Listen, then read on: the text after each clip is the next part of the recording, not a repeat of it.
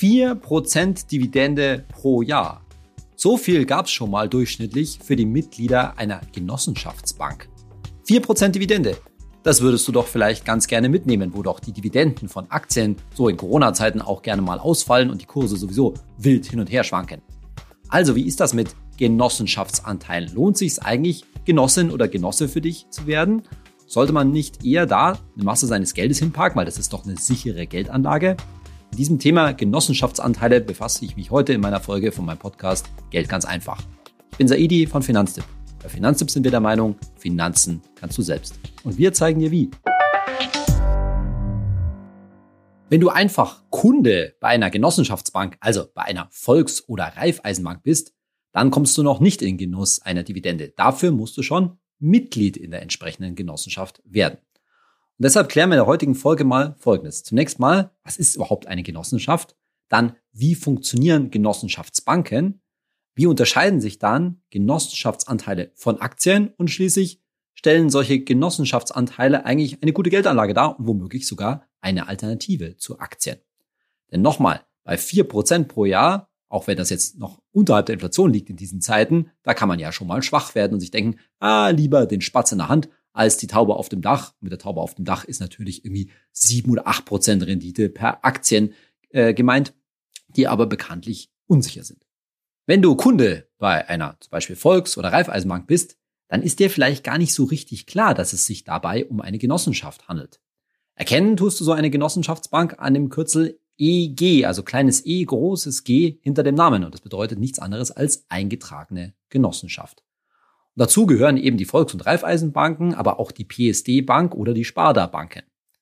Und all die zeichnen sich eben dadurch aus, dass der Grundgedanke der Bank ist, ein gemeinsames Ziel als Gemeinschaft zu verfolgen. Im Sinne von gemeinsam sind wir stark. Du kannst dir das eigentlich so vorstellen, als ob du eine Fahrgemeinschaft gründest. Ne? Du hast drei andere Kollegen, ihr müsst alle in die gleiche Stadt, irgendwie 50 Kilometer entfernt und so weiter, und ihr gründet eine Fahrgemeinschaft, in der jeder abwechselnd fährt und man sich eben die Spritkosten zum Beispiel teilt, die gemeinsame Organisation äh, durchführt und dadurch letztendlich durch die gemeinsame Lösung ein besseres Ergebnis erzielt. In dem Fall natürlich vor allen Dingen gesparte Kosten, wahrscheinlich auch in vielen Fällen gesparte Zeit. Jetzt ist das vielleicht für dich auch ein bisschen erstaunlich, weil so oberflächlich unterscheiden sich ja Genossenschaftsbanken wie die Volks- und Raiffeisenbanken ja nicht wirklich von privaten Geschäftsbanken, wie jetzt zum Beispiel der Deutschen Bank, der Commerzbank oder der Targo Bank. Aber da steckt schon ein Unterschied dahinter, denn während natürlich eine private Geschäftsbank letztendlich ihren Gewinn vermehren will und damit, in dem Fall, dass es eine Aktiengesellschaft ist, wie natürlich die Deutsche Bank, letztendlich den Gewinn für die Aktionäre vermehren will und damit auch eine Dividende ausschütten will, will letztendlich eine Genossenschaftsbank die Förderung ihrer Mitglieder in den Vordergrund stellen und damit natürlich auch das Geld ihrer Mitglieder nach vorne stellen. Also da ist schon ein gemeinschaftliches Ziel dahinter, aber im Grunde genommen, gerade im Vergleich zwischen einer Genossenschaft und einer Aktiengesellschaft, ist jetzt der Unterschied vielleicht nicht so gigantisch. Mit dem großen Unterschied, dass natürlich bei Aktiengesellschaften keineswegs nur Privatanleger und kleine Anleger Aktionäre sind, sondern natürlich auch richtig große Konzerne. Aber nochmal, grundsätzlich kann man schon sagen, dass es in der Genossenschaft um die Förderung des Geldes der Mitglieder geht und demzufolge natürlich auch die Gewinne da entsprechend ausgeschüttet werden müssen. Aber natürlich sollen da auch überhaupt erstmal Gewinne erzielt werden, denn sonst kannst du ja auch kein Geld fördern und insofern ist dann auch der, die Geschäfts- und die Gewinnerzielungsabsicht irgendwo in den Genossenschaftsbanken natürlich ebenfalls gegeben. Jetzt haben wir ja schon gehört, dass damit du in den Genuss so einer Dividende auf Genossenschaftsanteile an einer Genossenschaftsbank kommst, dass du da Mitglied sein musst. Und was für Voraussetzungen musst du erfüllen, um eben Mitglied werden zu können? Das sind drei im Wesentlichen. Und die erste ist tatsächlich, dass du eben Kunde sein musst. Das heißt, du musst bei der entsprechenden Bank ein Konto haben, eine Spareinlage oder zum Beispiel auch einen Kredit. Das zweite Kriterium ist, dass du normalerweise im Einzugsgebiet der jeweiligen Genossenschaftsbank wohnen musst. Viele Genossenschaftsbanken sind ja eben regional organisiert. Man denke nur zum Beispiel an die Volksbanken. Und eigentlich war es da immer so gedacht, dass halt die Volksbank dann, auch die Mitglieder der jeweiligen Volksbank, in dem jeweiligen Ort oder Landkreis wohnen sollten. Das ist aber mittlerweile bei manchen Genossenschaftsbanken gar kein entscheidendes Kriterium mehr. Da kannst du durchaus auch bei den einigen Volksbanken oder Raiffeisenbanken Mitglied werden, obwohl du überhaupt nicht in der Nähe wohnst.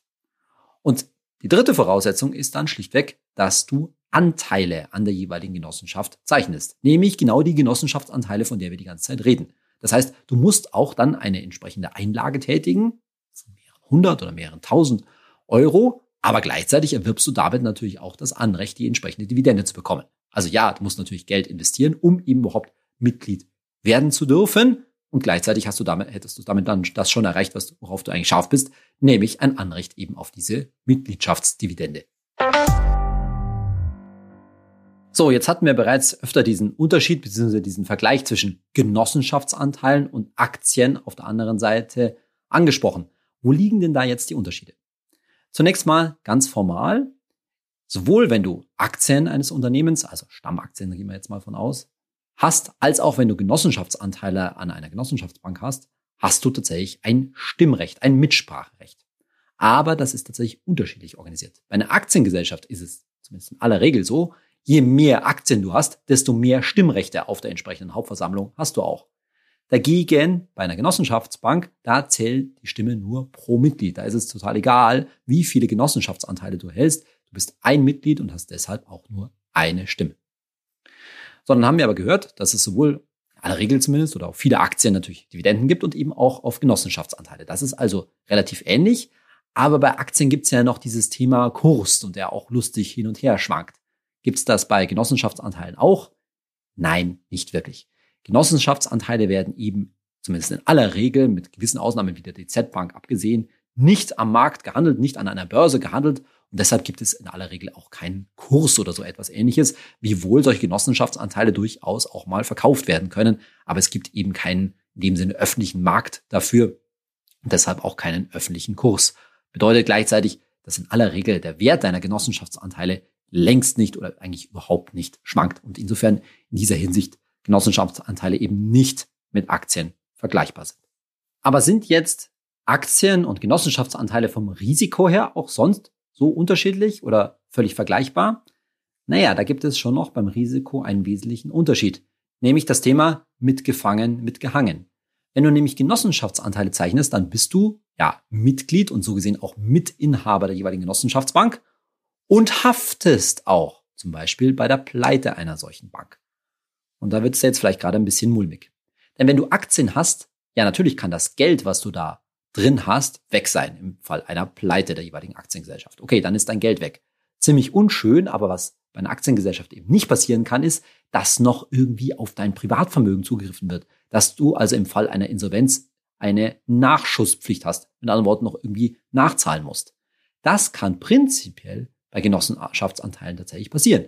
Wenn so eine Bank pleite geht und bist da Mitglied und die haben irgendwie einen Haufen Schulden aufgehäuft, dann kann es theoretisch sein, dass irgendwie Insolvenzverwalter dann die einzelnen Mitglieder und damit auch dich belangt und dann musst du nachschießen. Aber, jetzt gleich ganz großes Aber, das spielt in der Praxis keine Rolle. Denn erstens ist es noch nie vorgekommen und es sind durchaus schon mal, naja, sagen wir mal, mussten solche Genossenschaftsbanken wie andere Banken halt auch quasi gerettet werden. Also es ist einfach äh, sprich noch nicht vorgekommen. Dann gibt es, wie bei den meisten solchen Bankpleitegeschichten und so weiter, einen Sicherungsfonds. Das heißt, da ist Geld zurückgelegt worden von den Genossenschaftsbanken, um so eine einzelne strauchelnde, zum Beispiel Volksbank oder sowas, entsprechend aufzufangen. Und dann, ganz wesentlich, ist es so, dass diese Nachschusspflicht in der Praxis kaum noch eine Rolle spielt. Die soll sowieso grundsätzlich jetzt dann abgeschafft werden, dass also Mitglieder da nicht mehr belangt werden können. Und überhaupt machen das viele Genossenschaften und Genossenschaftsbanken eh schon freiwillig, dass sie eine solche Nachschusspflicht ausschließen. Aber ja, es ist zumindest etwas, was man im Hinterkopf behalten sollte, auch wenn das Risiko relativ überschaubar ist, sich bewusst machen, ja, man ist quasi ein bisschen Mitunternehmer, ganz ähnlich wie bei einer Aktie, und dass da aber theoretisch noch so Nachschusspflicht kommen kann.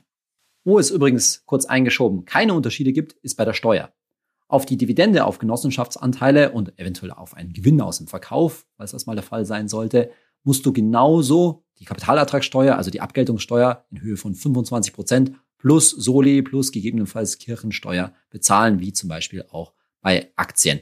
Mit dem Unterschied, kleiner Einwurf, dass es halt keine 30 Prozent steuerfreie, keine 30-prozentige Teilfreistellung gibt, wie bei internationalen Aktien-ETFs. Aber das nur mal am Rande. So, und jetzt sind wir schon an dem Punkt, wo wir uns fragen, ja, wie ist denn das jetzt mit diesen Genossenschaftsanteilen? Ist denn das jetzt nicht doch eine richtig gute Geldanlage, die man ja mal so dazu nehmen kann? Auch ein Teil deines ETF-Depots zum Beispiel oder deines Aktienvermögens da in Genossenschaftsanteile zu investieren? Und um das zu beurteilen, gucken wir uns mal drei, ich sag mal, vermeintliche Vorteile davon der Reihe nach an. Und der erste ist natürlich, dass du eben nicht nur Mitglied, sondern auch Kunde bei der jeweiligen Genossenschaftsbank bist. In aller Regel dann wahrscheinlich zum Beispiel ein Girokonto dort hast.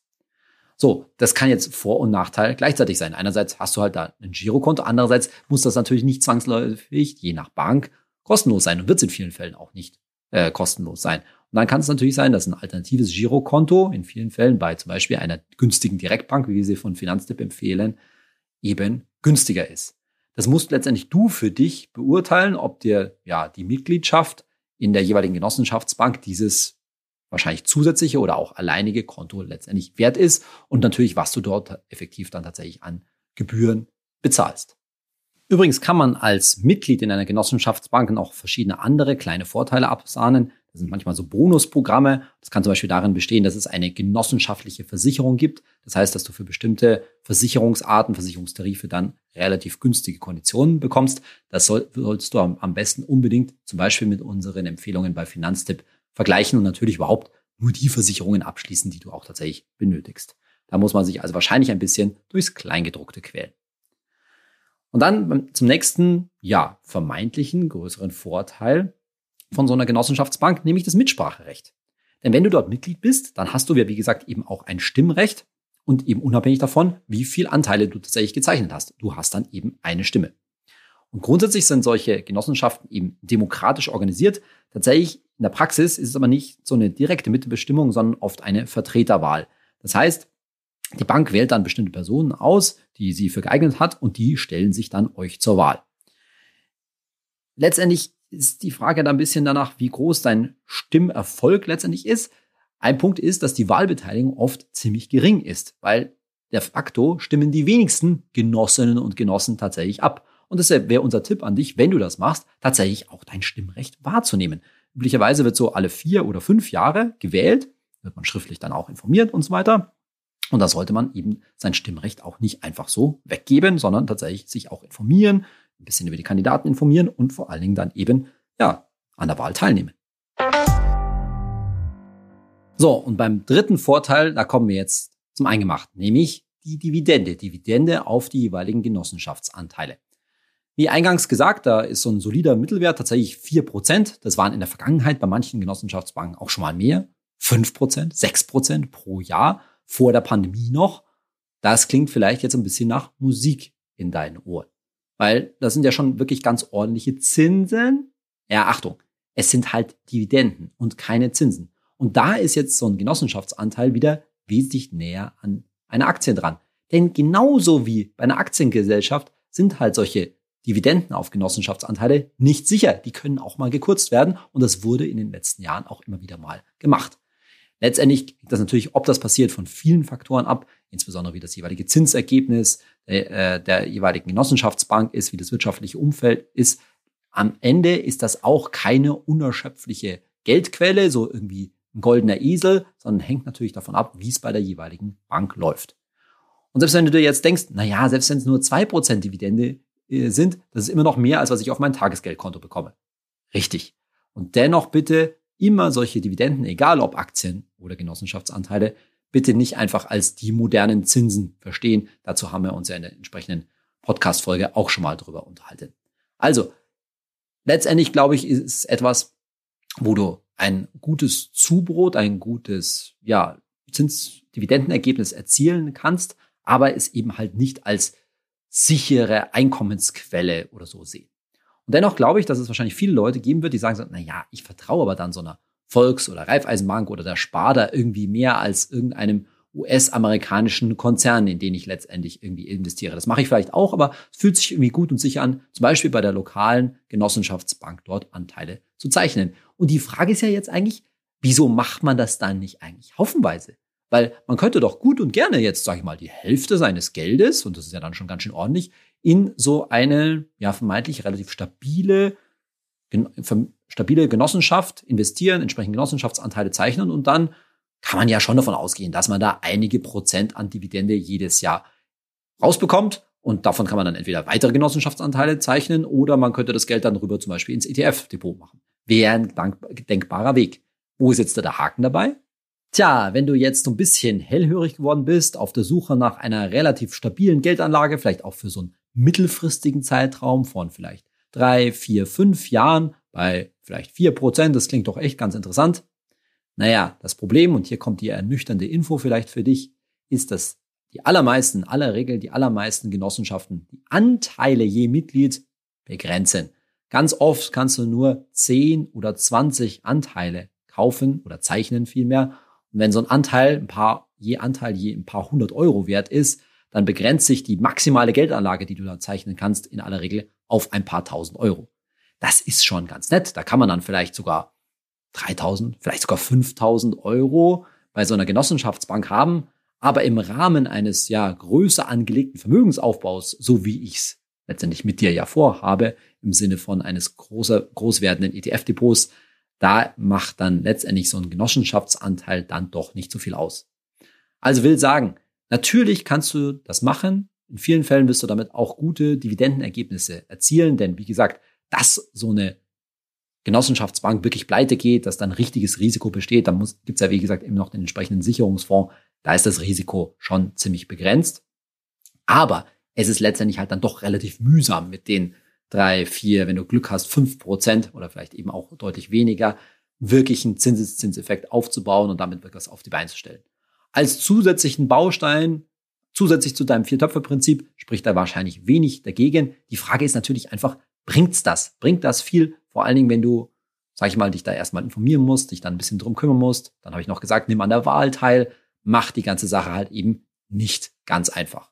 Also, wenn du sagst, ich habe gern noch so einen Sicherheits, nicht totalen Sicherheitsbaustein, aber eher ein bisschen konservativen Baustein in meiner Geldanlage mit drin für ein paar tausend Euro, dann kannst du mal gucken, wo du dich letztendlich auch noch einkaufen kannst, wo du auch Mitglied überhaupt werden kannst. Denn manche Genossenschaften haben auch Mitgliederaufnahmestopp. Da kommt man derzeit gar nicht rein. Das ist sehr vielfältig bei der großen Anzahl von Genossenschaften. Übrigens mal kurzer Fun Fact.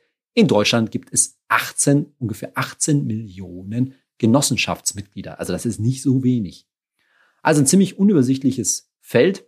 Wir können dir da auch nicht von Finanzdebets irgendwelche Banken oder Genossenschaften wirklich empfehlen, aber du kannst dich mal selbst ein bisschen schlau machen auf den entsprechenden Webseiten und so weiter. Da findet sich schon so, so einiges. Aber nochmal, es wäre nur ein hoffentlich langfristig kleinerer Baustein in de, innerhalb deines gesamten Vermögensaufbaus. Und du kennst mich an der Stelle schon genug. Ich bin natürlich total dafür, das wieder einfach zu erhalten und vor dem Ziel, dass du ja mal mehrere hunderttausend Euro an Vermögen haben, äh, haben sollst, machen die paar tausend Euro in Genossenschaftsanteilen dann wirklich, wie man in Bayern sagt, das Kraut nicht fett. Mit anderen Worten, lohnt sich das wirklich für dich? Noch ein letzter Gedanke. Wie kommst du aus der ganzen Nummer eigentlich wieder raus? Also wenn du jetzt Genossenschaftsanteile gezeichnet hast, wie kriegst du dein Geld wieder? Im Grunde genommen ganz einfach. Du kündigst einfach, gibst deine Anteile zurück und bekommst dein Geld wieder. Bloß, dass es da in aller Regel Kündigungsfristen gibt und in den meisten, meisten Fällen wird das Geld nach der jährlichen General- oder Hauptversammlung, und die findet meistens im Herbst statt, wird das da erst ausgezahlt. Also bitte nicht als etwas sehen, wo du wirklich ganz kurzfristig ans Geld rankommst, aber in aller Regel ist es natürlich auch kein Problem, in absehbarer Zeit das Geld wieder zurückzubekommen. In unserer Kategorie Hey Saidi haben mich ziemlich viele Fragen zu, zu dem ganzen Thema Steuerklassen, dem Thema der letzten Podcast-Folge erreicht. Und da hat sich schon gezeigt, dass es doch einige Missverständnisse und einige Unklarheit über dieses ganze Thema Steuerklasse 4.4 versus Steuerklasse 3.5 gibt. Ich glaube aber, dass ich die meisten Fragen in meiner letzten Podcast-Folge hoffentlich beantwortet habe. Aber eine häufiger gestellte Frage war, naja, okay, Steuerklasse wechseln in der Schwangerschaft, aber wenn man da so knapp dran ist, kann man das nicht schon vorher machen, wenn man nämlich heutzutage natürlich geplant Eltern werden will, sprich, wenn die Familienplanung eben umstellt. Mit anderen Worten, sollte ein Partner, eine Partnerin nicht schon frühzeitig, noch bevor man schwanger ist, sozusagen, in die Steuerklasse 3? Und die Antwort ist natürlich, naja, ganz klar ja. Weil daneben geht ja in dem Sinne nichts. Nochmal, es ändert sich nur euer vorläufiger Steuerabzug vom Lohn. Und selbst wenn ihr zum Beispiel leider nicht schwanger werdet, wenn irgendwas daneben geht in der Schwangerschaft, man halt leider zum Beispiel das Kind verliert und was auch noch alles passieren kann oder es sich eben lange hinzieht, bis man dann schwanger wird, naja, klar hat sich dann das Nettoeinkommen von beiden Partnern eventuell ziemlich verändert, aber nochmal, nach Steuererklärung ist eh wieder alles gleich. Und solange ihr nicht super knapp dran seid im Monat, kann das schon total Sinn machen. Der Witz ist natürlich, plant neben dem Kind und der Schwangerschaft und so weiter eben auch schon frühzeitig, wer von beiden mehr Elterngeldmonate in Anspruch nehmen wird und diejenige oder derjenige sollte dann tatsächlich gerne auch frühzeitig in die Steuerklasse 3. Nach der heutigen Folge weißt du also Bescheid jetzt über die Vor- und Nachteile von Genossenschaftsanteilen und der wesentliche Nachteil, so muss man ja deutlich sagen, ist, dass du einfach nicht zu viele kriegen wirst und deshalb es durchaus als kleinen, fast etwas konservativeren Baustein in deiner Geldanlage haben kannst, aber definitiv nicht haben musst. Und wenn du es nicht zu kleinteilig und nicht noch einen weiteren Topf vor allen Dingen aufmachen möchtest, dann kannst du auch getrost darauf verzichten. In der nächsten Folge von meinem Podcast Geld ganz einfach möchte ich mich einem aktuellen Thema, das sicherlich viele Leute bewegt, zuwenden. Vielleicht hast du es auch schon mitbekommen, wir haben es ja auch im Podcast schon mal angesprochen, nämlich, dass die Bauzinsen so ja geradezu dramatisch steigen. Da hat sich die Entwicklung in den letzten Wochen ja durchaus nochmal verstärkt. Und ich will dir mal kurz ein bisschen vorrechnen, was das eigentlich bedeutet für die Frage für dich, kaufen oder mieten, für die Frage nach einer eigenen Immobilie und für die Frage, kannst du dir eine eigene Immobilie überhaupt noch leisten? Rund um dieses ganze Thema Zinswende und steigende Zinsen, darum soll es in der nächsten Folge gehen und ich hoffe, du hörst auch dann wieder zu. Und ansonsten lass mir doch, hinterlass mir doch eine gute Bewertung für meinen Podcast Geld ganz einfach, ganz egal, wo du ihn runterlädst oder streamst. Bis zum nächsten Mal, dein Saidi.